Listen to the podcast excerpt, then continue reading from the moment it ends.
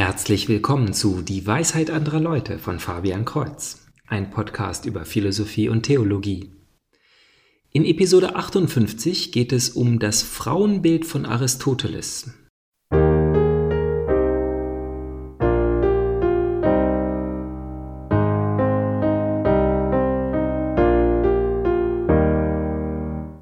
Den sogenannten Krieg der Geschlechter gab es schon immer. Doch habe ich den Eindruck, dass er heute etwas anders abläuft als früher. Schaut man sich an, was Männer wie Martin Luther oder Friedrich Nietzsche über die richtige Rolle der Frau in der Gesellschaft sagen, überkommt einen zu Recht der Schauer. In der heutigen Zeit, in der wir mehr und mehr realisieren, welche Schandtaten regelmäßig begangen werden, wird teilweise zu Recht das Thema von Geschlecht und Geschlechterrollen stark moralisiert. In dieser Episode möchte ich aber auf eine Eskalation dieser Kämpfe aufmerksam machen, die keiner Seite und vor allem dem Frieden nicht nützlich ist. Wenn wir uns die Überlieferungen aus irgendeiner Zeit, häufig von Männern geschrieben, anschauen, wird viel zu leicht erst aus einzelnen Sätzen auf eine grundsätzlich frauenfeindliche Haltung des Autors geschlossen und davon dann auf die Meinung des gesamten Volkes. Nicht nur ist dies wissenschaftlich und logisch untragbar, es führt vor allem zu Polarisierung und verhärteten Fronten anstelle von Bildung und Respekt. Wenn falsch zitiert wird und Aussagen aus dem Kontext gerissen werden, um eine Ideologie zu beweisen, wird jemand dies herausfinden und so eine Schule von Leugnern bilden, die alle Hinweise auf Frauenfeindlichkeit als Lüge abtun. Als Beispiel möchte ich Aristoteles, den berühmten altgriechischen Philosophen, wenigstens ein wenig vor den schlimmsten Fehldarstellungen verteidigen. Eine Dissertation an der Uni Berlin, auf die ich in der Podcast-Beschreibung verweise, zeigt, wie sehr aus missverstandenen Sätzen ein Frauenhass interpretiert wird und wie aus dem Buch eines Philosophen auf die Einstellung der ganzen Zeit gefolgert wird.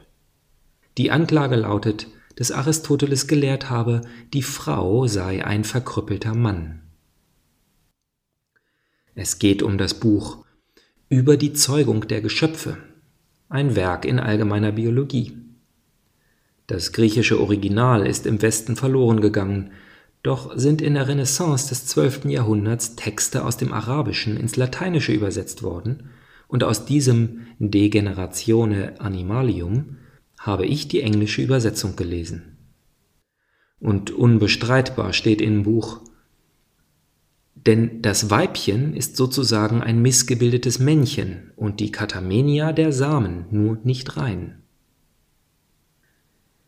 Ich möchte all meine Zuhörer nun bitten, über die Gefühle zu reflektieren, wenn eine offenbar gebildete Person Aristoteles anklagt und diesen Satz aus einem Buch zitiert. Vielleicht schreiben Sie auf, was Sie nun glauben, dass Aristoteles gelehrt hat. Am Ende der Episode können Sie darauf zurückschauen und sehen, ob dies im Kontext gerechtfertigt war. Ich jedenfalls habe inzwischen genug Verszitate aus der Bibel kennengelernt, die aus dem Zusammenhang genommen zu ganz fantastischen Fehlinterpretationen führen. Deshalb habe ich mir den Kontext angeschaut. Sonst habe ich nicht viel von Aristoteles gelesen und kenne sein Frauenbild nicht. Vielleicht war es schlecht, ich kann es nicht sagen. Der Autor der Dissertation jedenfalls meint, dass das zitierte Buch ein guter Beweis dafür ist, dass seine Meinung herablassend und abwürdigend war. Aber jemand, der eine Frau sieht und an eine Verkrüppelung denkt, ist jedenfalls kein Mann. Und ich kann mir nicht vorstellen, dass seine Zeitgenossen oder Nachfolger so etwas als Lehre ernst nehmen würden. Eher wird Männern doch nachgesagt, zu viele Gedanken gerade in die gegenteilige Richtung zu hegen, wenn sie eine Frau sehen.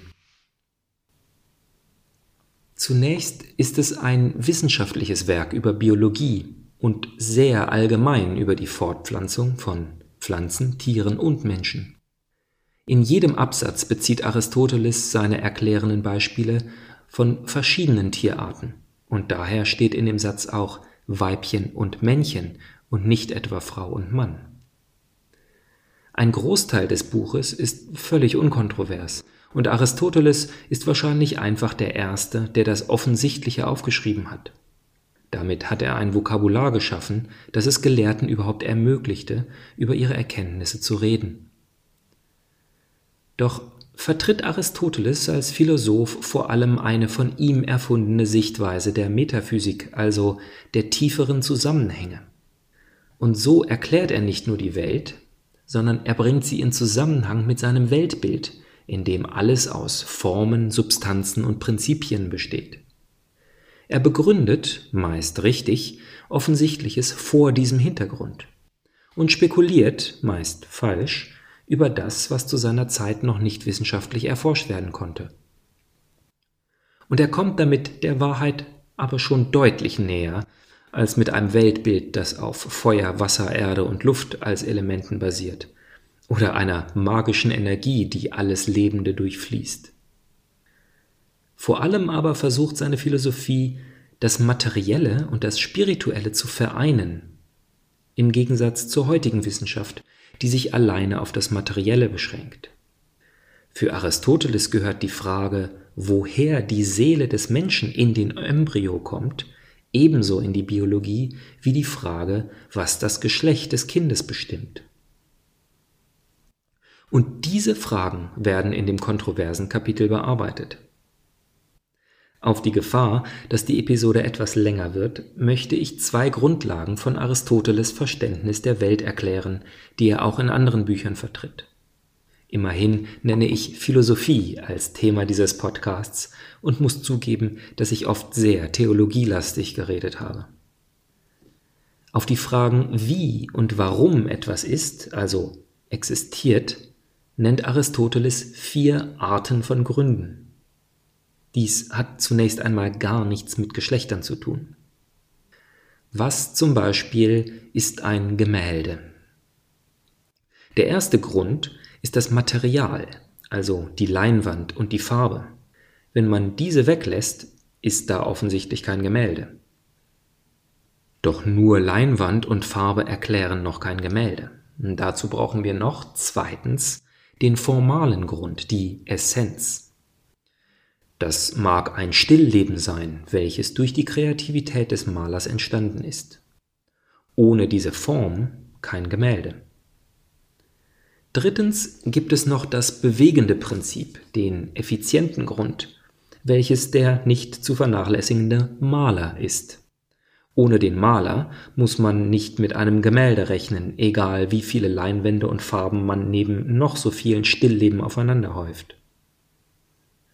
Schließlich geht es beim finalen Grund um das Ziel der Existenz. Warum hat der Maler das Gemälde angefertigt? Vermutlich hat ihn jemand dafür bezahlt oder er wollte einfach etwas üben. Dies ist übrigens das, was wir intuitiv als den Grund bezeichnen würden. Für Aristoteles sind alle vier die Gründe für die Existenz des Gemäldes versuchen wir das Spiel noch einmal mit dieser Podcast-Episode, die es ja unzweifelhaft auch gibt. Das Material ist bei digitalen Medien schwer zu sehen, da es sowohl in der Form von binär kodierten Informationen auf einigen Festplatten von Servern vorliegt, als auch in diesem Moment als Schallwellen in Ihr Ohr gesendet wird. Die Form besteht aus den Worten und dem Inhalt, die ich aufgrund von vorher gelernten Informationen zusammengestellt habe. Denn das bewegende Prinzip bin ich oder eher meine Finger beim Tippen oder meine Stimmbänder beim Sprechen. Der finale Grund oder das Ziel liegt ebenfalls in mir, jedoch eher in meinem Willen, das Gelernte öffentlich kundzutun. Ob es nun sinnvoll ist, die Welt so zu betrachten, kann bezweifelt werden. Doch zu Aristoteles Zeiten war dies die Bombe. Es war damals völlig neu und hat zu regelrechten Durchbrüchen in der Philosophie geführt. Wenn wir heute also weiter sind, dann nur, weil wir auf der Schulter dieses Giganten stehen. Als zweites muss ich noch erklären, was Aristoteles mit Seele meint. Er war nun kein Christ oder Jude. Die Seele ist der Unterschied zwischen einem Haufen von organischem Material und einem lebenden Wesen. Daher auch die völlig plausible Schlussfolgerung, dass es genau das ist, was im Tod aus dem Körper entweicht, egal ob und wo es danach weiter existiert. Und er unterscheidet drei Arten von Seelen aufgrund dessen, was er in der Welt beobachtet. Die vegetative Seele, die auch Pflanzen haben und es ihnen ermöglicht, sich zu ernähren und fortzupflanzen. Die sensitive Seele, die auch Tiere haben und ihnen Sinne und Gefühle gibt und schließlich die rationale Seele, die nur der Mensch hat, da nur dieser Vernunft besitzt. Im zweiten Buch von der Zeugung der Geschöpfe stellt sich Aristoteles die Frage, woher diese Seelen bei einem neuen Lebewesen, also einem Embryo, kommen.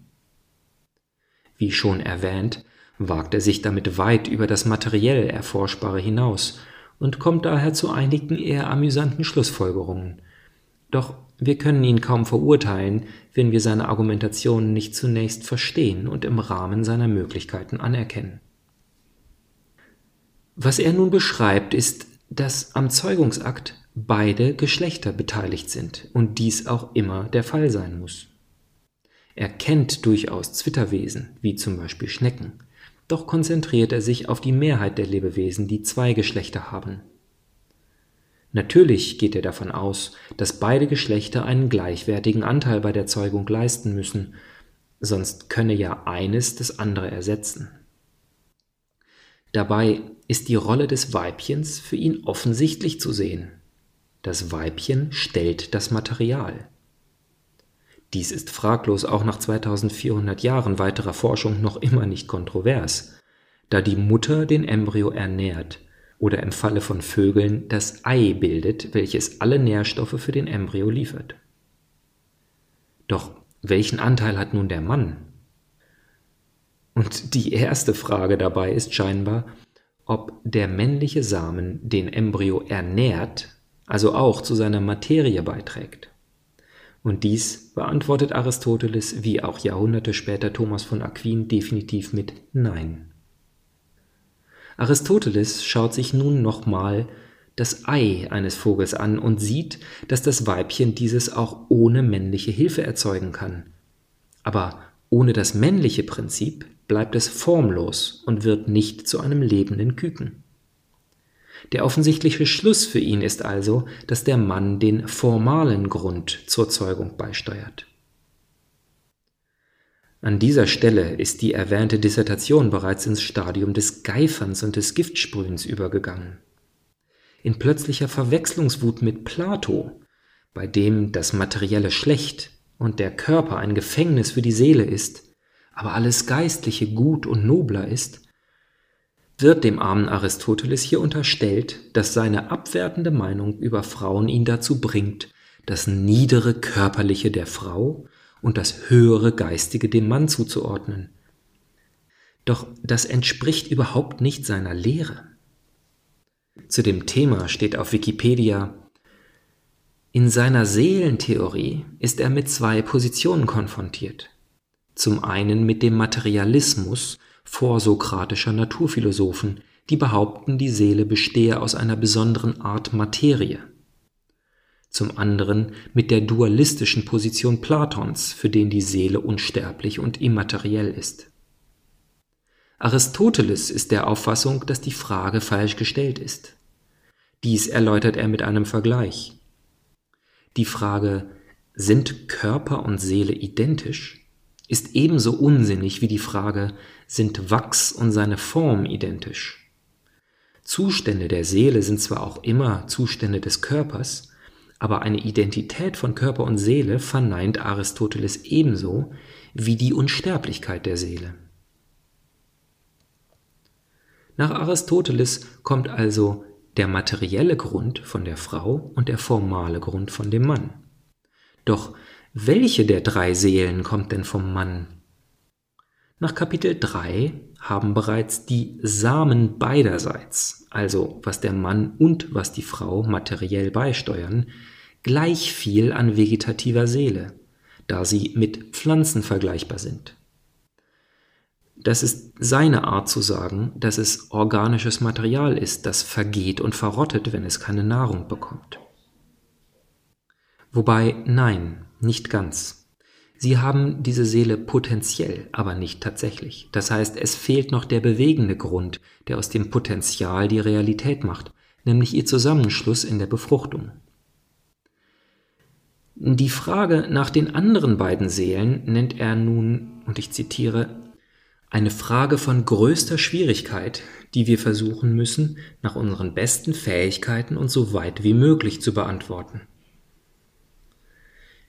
Hier hört man den professionellen Lehrer, der einerseits zugibt, nicht alles zu wissen, aber immerhin dafür bezahlt wird, und zwar jeden Tag neu von den Schülern, die in seine Akademie kommen.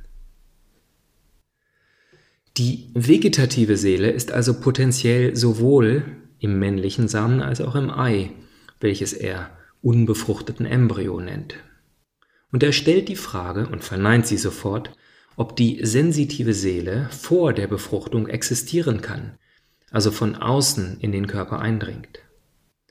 Dies kann nicht sein, da diese Art der Seele durch die körperliche Funktion definiert ist. Eine fühlende Seele kann also nicht außerhalb von einem Körper mit Sinnesorganen existieren. Dies kann nur auf die rationale Seele zutreffen, der er also göttlichen Ursprung zuschreibt, da der Verstand an keinen Körperteil gebunden ist. Der nächste Absatz schließt auch aus, dass die Lebensenergie oder das sprichwörtliche Feuer des Lebens aus wortwörtlichem brennenden Feuer besteht. Ich kann nur annehmen, dass dies die Antwort auf die Frage eines Schülers ist, und angeblich gibt es ja keine dummen Fragen. Leider machen es diese Unterbrechungen schwer, seiner Gesamtaussage über die Seele zu folgen. Er scheint abschließend zu sagen, dass nur die sensitive Seele mit dem Samen des Mannes kommen kann. Aber das Material des Samens verdunstet, da es ja eine Flüssigkeit ist, also weder wieder herauskommt noch zur Ernährung des Embryos beiträgt. Er vergleicht dies mit einem Enzym, welches eine Veränderung zum Beispiel in der Milch hervorruft, ohne selber Teil des Käses zu werden. Nun, im Vergleich zu dem, was wir heute wissen, ist dies ein ziemliches Tappen in der Finsternis. Doch ist dies nicht nur nicht frauenfeindlich, er behandelt die Geschlechter sogar intuitiv völlig gleichwertig obwohl hier die perfekte Gelegenheit war, männlichen Chauvinismus raushängen zu lassen. Aber das Kapitel ist noch nicht ganz zu Ende. Denn er stellt sich die Frage, woher die Information kommt, ob das Kind männlich oder weiblich wird. Und im Prinzip hat er recht, wenn er beobachtet, dass die Entscheidung nicht von der Frau kommt, da der unbefruchtete Embryo das Potenzial für beides hat. Doch Woher kommt diese Idee? Welche Beobachtung bringt ihn zu dieser im Prinzip richtigen Annahme? Er beobachtet, dass Eltern mit einem Gendefekt diesen zufällig manchmal vererben und manchmal nicht. Und hier folgt nun der tragische Vergleich. So wie ein krankes Elternteil diese Eigenschaft zufällig weitergibt oder nicht, Gibt eine Frau ihre Weiblichkeit zufällig weiter oder nicht? Und dies führt zu dem fatalen Satz, die Weiblichkeit ist in diesem Vergleich sozusagen wie der Gendefekt.